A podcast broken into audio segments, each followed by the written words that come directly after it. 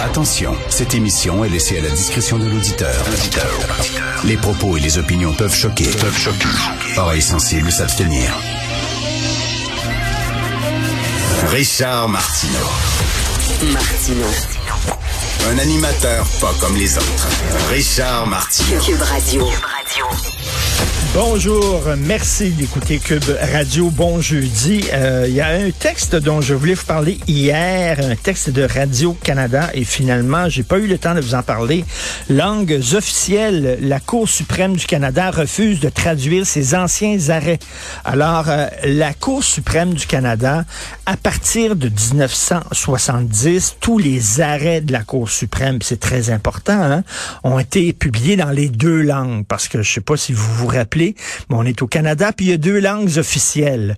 Mais avant 1970, les arrêts de la Cour suprême n'étaient publiés qu'en anglais seulement. Écoute, c'est incroyable. là. C'est seulement que depuis 1970 que le système de justice fédéral publie euh, des textes dans les deux langues. Avant, ils s'en foutaient. Donc, et là, ben, il y a une avocate qui a porté plainte en disant, ben moi, des fois, j'ai besoin, euh, pour toutes sortes de, causes, j'ai besoin d'arrêts de la Cour suprême qui ont été publiés avant 1970. Je travaille avec euh, des groupes, des gens.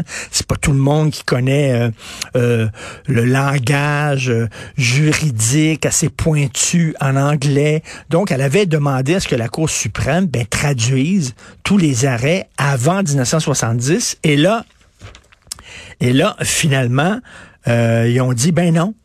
Ben non, c'est parce que ça prendrait trop de temps, puis tout ça. Donc, ils ont pris aucune mesure tangible.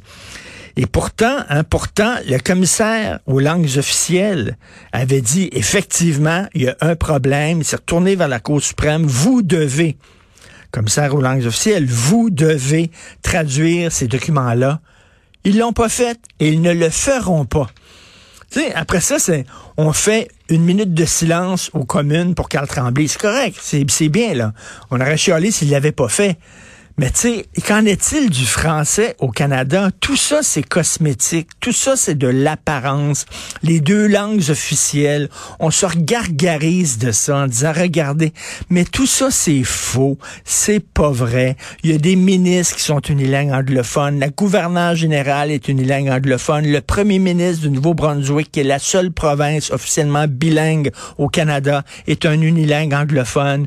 Il y a plein de trucs qui fonctionnent mal. Essayez-vous d'avoir un poste euh, euh, dans, dans la fonction publique, un poste important dans la fonction publique fédérale. Il y a plein de gens qui le disent. À un moment donné, quand tu ne parles pas anglais, tu es plafonné euh, parce que il faut que tu sois bilingue, il faut que tu connaisses les deux langues, alors que les anglophones, les autres, ont besoin seulement de connaître une langue.